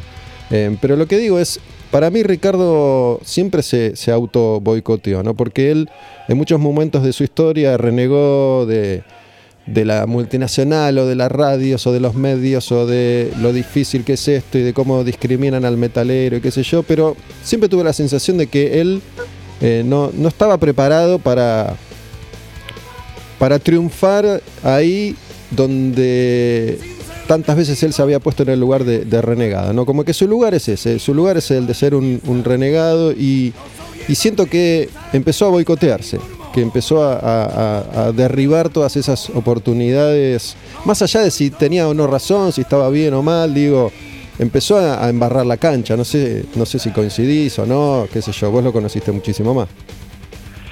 Sí, vos te referías como, como que él era un músico independiente y de pronto firma con una multinacional. No, no, lo que digo es, él, él, por un lado siempre hizo ese juego que no, no, no viene al caso. Lo que digo es que él se autoboicotea. Cuando mejor le va es cuando te embarra la cancha Ah. para que se le pudra todo. ¿Entendés? Como que él, él mismo hace eso con, con- con su laburo. Digo, pasó eh, con Hermética, pasó con Alma Fuerte y pasa con él todo el tiempo. Digo, después ya el personaje eh, crece de- demasiado y, y de hecho en los últimos años ya es más importante el personaje que, que la música. Pero creo que arrancando con este disco, Alma Fuerte, eh, que, que es un disco clave en, lo que opino yo, es la mejor etapa de la banda en cuanto a repercusión, porque después vienen eh, otros discos que, también funcionan muy bien, pero él ahí se mete de lleno en, polémicas que lo terminan eh, perjudicando, más allá de que tenga o no razón, corrámonos de, de ese lugar. ¿Entendés? Como que se boicotea. Y mira, puede ser que, puede ser, nunca lo vi de esa óptica yo, ¿viste? O, eh, yo sé de que Ricardo es una persona que puede tomar una determinación en un momento, ¿me entendés? Donde, bueno, mira, hasta acá llegué y no te lo dice. ¿me entendés? No te lo dice y después, con un, después del tiempo este, te habla de otra cosa menos de por qué fue el asunto. ¿Me entendés? Este, yo tengo comunicación con él muy esporádicamente y, bueno, tuve que tener una una digamos un, encontronazo con él en un concierto que dio y para, para aclarar un par de cosas porque bueno, o sea, tanto por medio de él o por gente allegada a él, viste, estaban abriendo la boca, estaban hablando cualquier pelotudeo, viste, que a mí me cayó como el culo y de pronto todavía no, no sabía cuál era el motivo.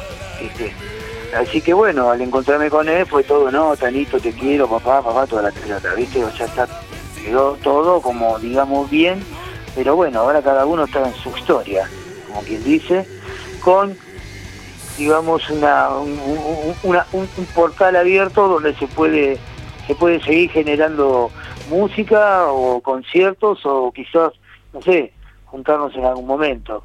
Pero por el momento estamos cada uno en lo suyo.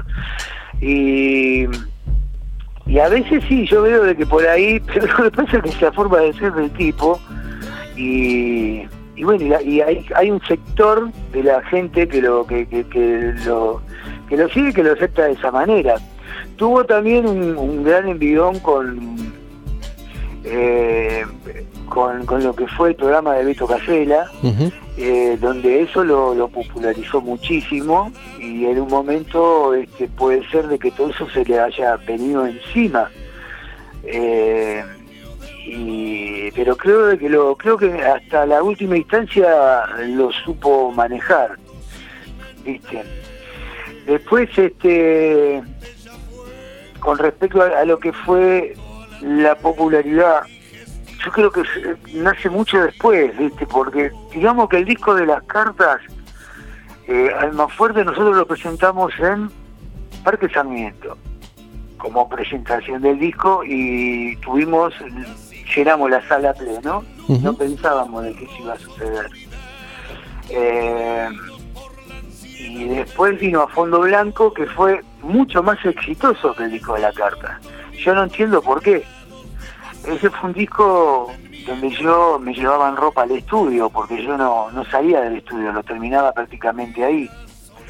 Eh, y Piedra Libre ni hablaba, Piedra Libre directamente lo grabé con Vina en la batería, yo parado delante de él y grabé hasta el bajo. Porque Ricardo estaba, estaba completamente ido y bueno, y hay letras que son muy interesantes y otras que digamos que las hizo sobre, sobre la marcha y así todo tiene un pequeño argumento pero el disco que explotó, que fue terrible, fue, fue a Fondo Blanco, disco cual, el cual yo no, no le daba. Para mí el disco fue, para mí los discos fueron del entorno y la continuidad de que fue eh, el de las cartas.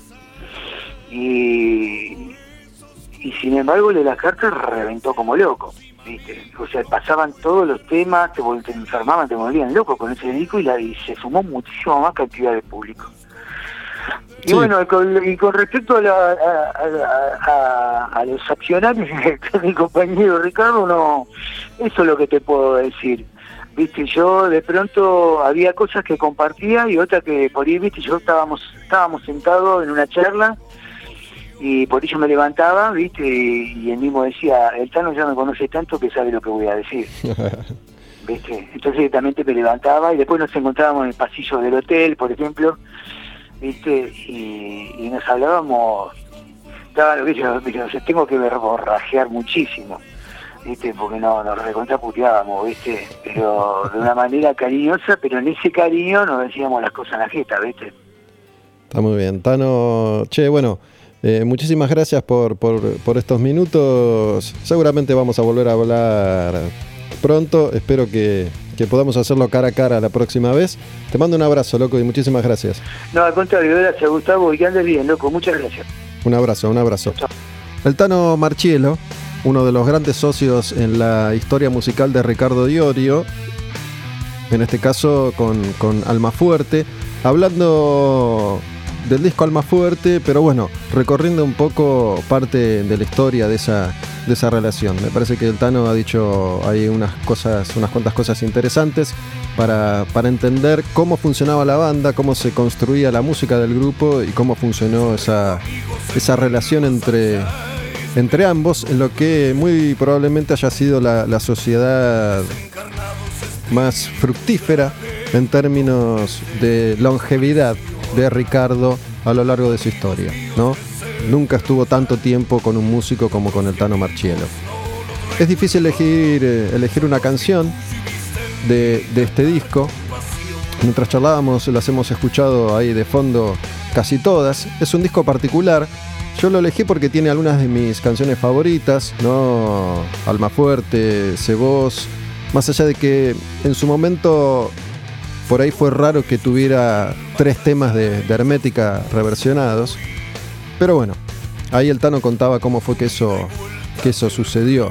Yo me quedo un poco con esa idea, ¿no? Ricardo es un tipo, un personaje que nació para enfrentarse a, a lo que sea y, y no para congraciarse. Entonces es así que él mismo decía, el Tano recién, ¿no? Eh, a partir de, este disco, Alma Fuerte, el grupo empieza a crecer, después viene Fondo Blanco, Piedra Libre, y creo que esos son los años de, mayor popularidad o prestigio del grupo, y después ya iba a ganar terreno el personaje más que, más que la música. Pero bueno, también dice el Tano que para la época de Piedra Libre Ricardo no podía ni grabar. Y que apresuró ahí las letras de algunas canciones. Entonces eso también eh, deja, deja claro cómo fue esa, esa evolución de esos años. Eh, la verdad es que me gustaría escuchar Alma Fuerte. Vamos con, con esa, ¿sí? Para, para cerrar, que, que, es la canción que, en definitiva representa lo que es el nombre de, de, Alma Fuerte. En un ratito seguimos con más El Demonio con el Diablo. Recién era Altano Marchielo hablando de otro clásico del metal argentino, Alma Fuerte de Alma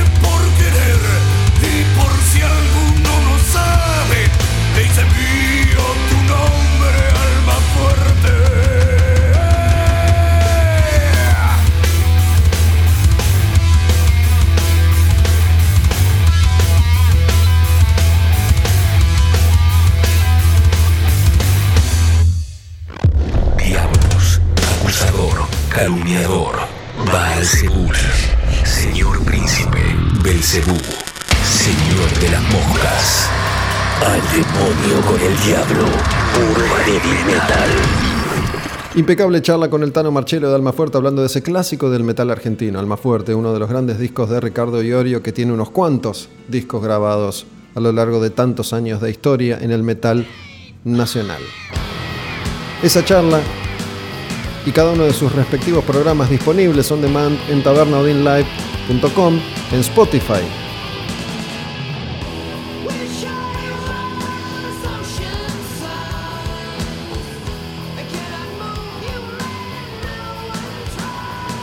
Muchas veces los límites, las fronteras de lo que es y no de lo que era y no heavy metal se torcían, se ampliaban, se extendían, se achicaban. Muchas veces ese límite es muy difícil de definir. Por eso, en este último tramo de Un nuevo al demonio con el diablo, volvemos al año 1988 y un lanzamiento que hoy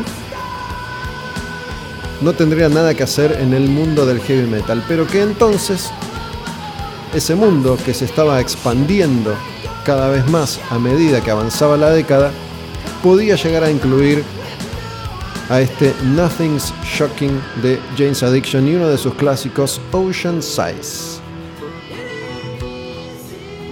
Estamos hablando de una banda que es bisagra, que es un puente entre una generación y otra. Una banda adelantada a su tiempo, que ya triunfaba en los 80 abriéndole las puertas a bandas que vendrían un poco más tarde y que iban a, desde eso que se llamó música alternativa o grunge, cambiar la historia. Bandas como Nirvana, como Soundgarden, como Pearl Jam, como Alice in Chains y todo lo que vino después. Cuando esos grupos aparecían y triunfaban, James Addiction ya se estaba separando. Perry Farrell, Dave Navarro, los dos ilustres integrantes de James Addiction, estaban cambiando la música un rato antes que los demás, creando un sonido propio que desde California le daba una identidad nueva al rock. Uno de los clásicos de ese disco, Nothing's Shocking, de James Addiction, editado en el año 1988, es Ocean Size, pero hay otra canción. Venimos del océano y vamos a la montaña, Mountain Song, James Addiction en El demonio con el diablo, 1988 y ese disco que se llama Nothing's Shocking.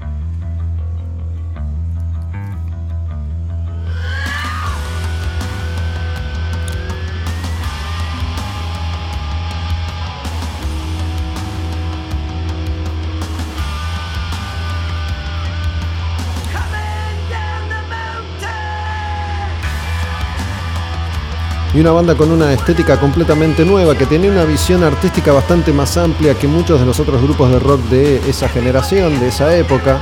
Un grupo que no tenía absolutamente nada que ver con Iron Maiden, la banda que nos había dejado en el comienzo de este programa, en esta recorrida que hacemos por el año 1988.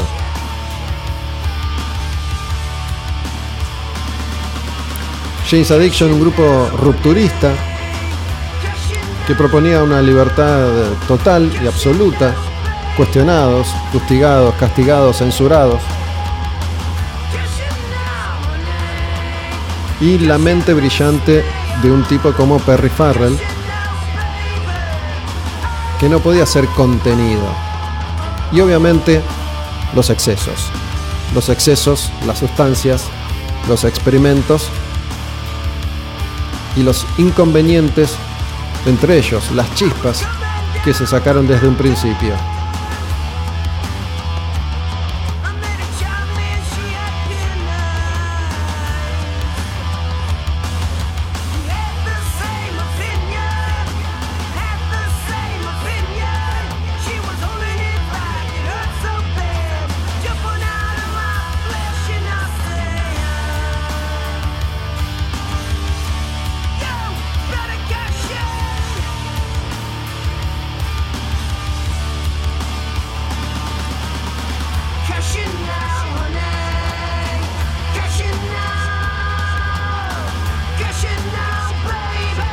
Un sonido que te mete en un trance, un sonido hipnótico. Dicen, cuenta la leyenda, que las presentaciones en vivo de James Addiction en esa época eran descomunales. Que la banda te teletransportaba a otra dimensión, a la suya, a la propia, a la de James Addiction. Que en Al Demonio con el Diablo te mete en otro de sus clásicos. Esta se llama Jane Says. Más hippie, más acústica.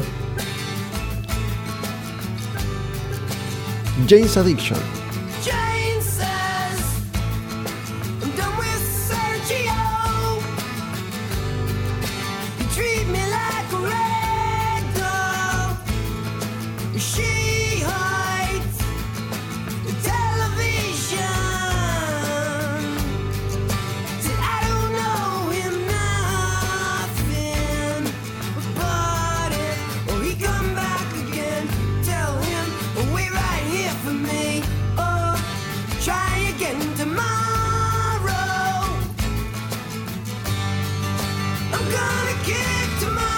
Este Nothing's Shocking, primer disco de estudio de James Addiction que salía en el año 1988 y ya los metía de lleno en la carrera por cambiar el destino de la música del rock. Una historia en esa primera etapa inicial de la banda, corta, efímera, pero fuerte. Y estas canciones. Ocean's Eyes, Mountain Song, Jane Says. Corriéndonos del sonido experimental de esta banda James Addiction, nos metemos una vez más de lleno en el universo clásico del puro heavy metal.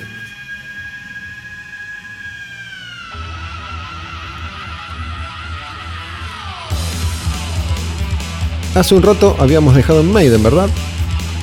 Mira quién llegó ahora, mira quién está ahora.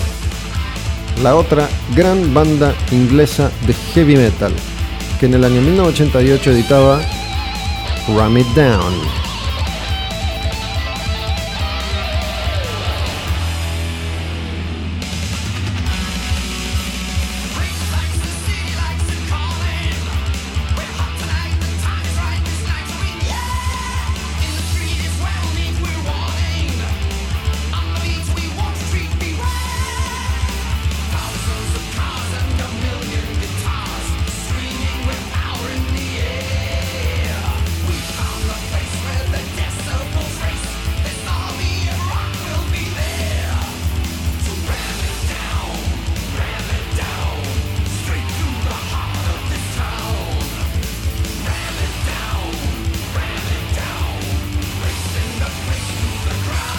Igual que Iron Maiden, Judas Priest se despedía de la década del 80 con este su último disco de estudio en esa era, Ram It Down, después de romperla toda con varios de sus mayores clásicos editados en la década del 80. Ese British Steel que los consagra como una fuerza en un universo nuevo entonces, el universo del heavy metal en el año 1980, para después editar varios de sus clásicos. Screaming for Vengeance, Defenders of the Faith, Turbo y este Ram It Down, que ya empezaba a dar muestras de agotamiento. No es el disco más festejado ni más celebrado, es uno de los discos más flojos. Si hablamos de discos flojos, y hablamos de una banda como Judas Priest, una banda que tiene una carrera impecable de 50 años. Pocos grupos han experimentado tanto como Judas Priest, reinventándose un disco tras otro, una banda con una historia increíble. Y este Ram It Down que le da nombre a este disco del año 1988 y otras canciones como I'm a Rocker, por ejemplo, Judas Priest. Y esta que ya es un poco más flojita.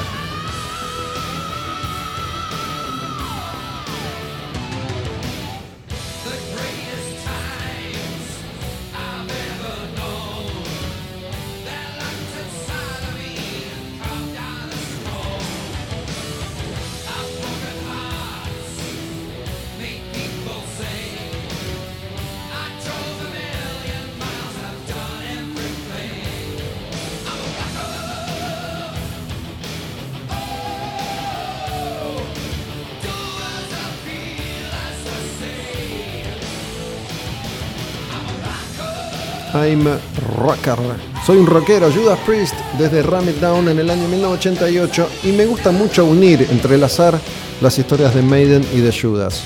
Hace un rato te contaba que Maiden editaba en este año uno de sus, discos más celebrados, Seventh Son of a Seventh Son. En cambio Judas estaba en una etapa un poquito más floja. Editaba Ram It Down. Pero ¿qué iba a pasar? Ya llegaremos al cierre de este repaso con el año 1990, metiéndonos en la próxima década. Y lo que tanto para Maiden como para Judas iba a hacer entrar en un momento un poco más oscuro de su historia. Maiden con un disco más flojo, No Prayer for the Dying, y Judas con una bomba atómica que iba a ser la despedida por un largo tiempo de Rob Halford al frente del grupo Painkiller. Pero antes quiero que escuchemos una canción más que está en este Ram It Down de Judas Priest. Es un clásico de Chuck Berry que se llama Johnny Be Good. Un poco de rock and roll.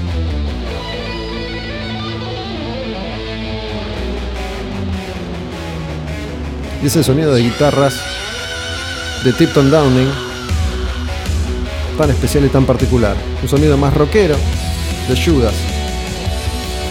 En esta versión de Johnny B. Good, clásico de Chuck Berry.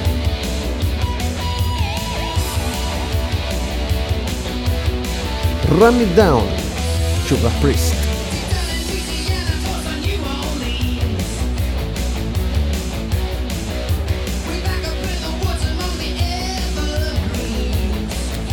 No se entiende mucho la inclusión de este tema. La falta de ideas puede ser una de las excusas, no lo sé.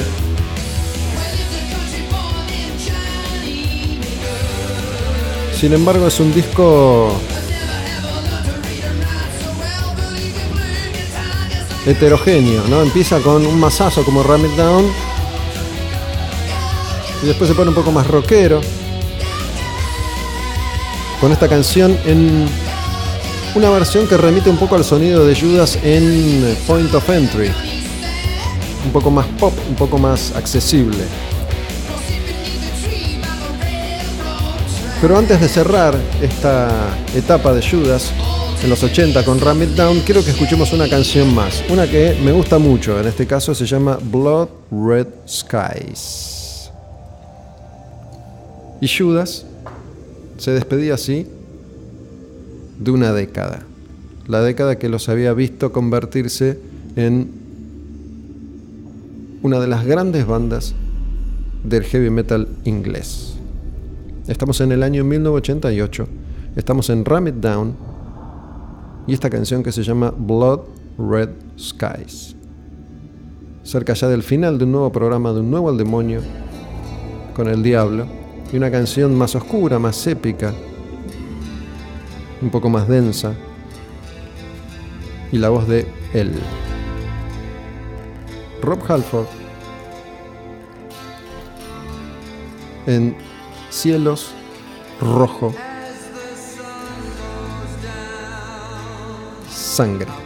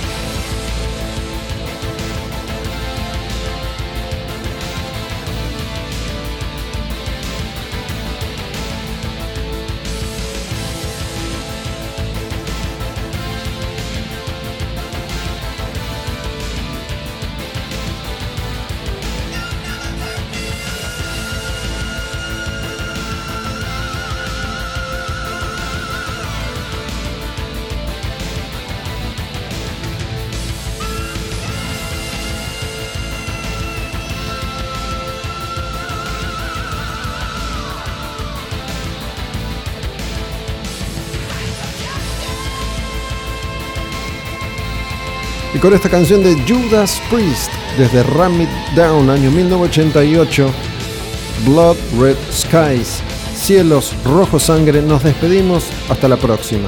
Cerramos así un nuevo capítulo, un nuevo episodio, otro programa Al Demonio con el Diablo, el número 6 desde este regreso. Taberna Odín presenta Al Demonio con el Diablo desde tabernaodinlive.com. Mi nombre es Gustavo Olmedo, Olmedo Gus en Instagram. Espero que lo hayan disfrutado. Cerramos, será hasta el domingo que viene a las 10 de la noche cuando estrenemos el próximo Al Demonio con el Diablo.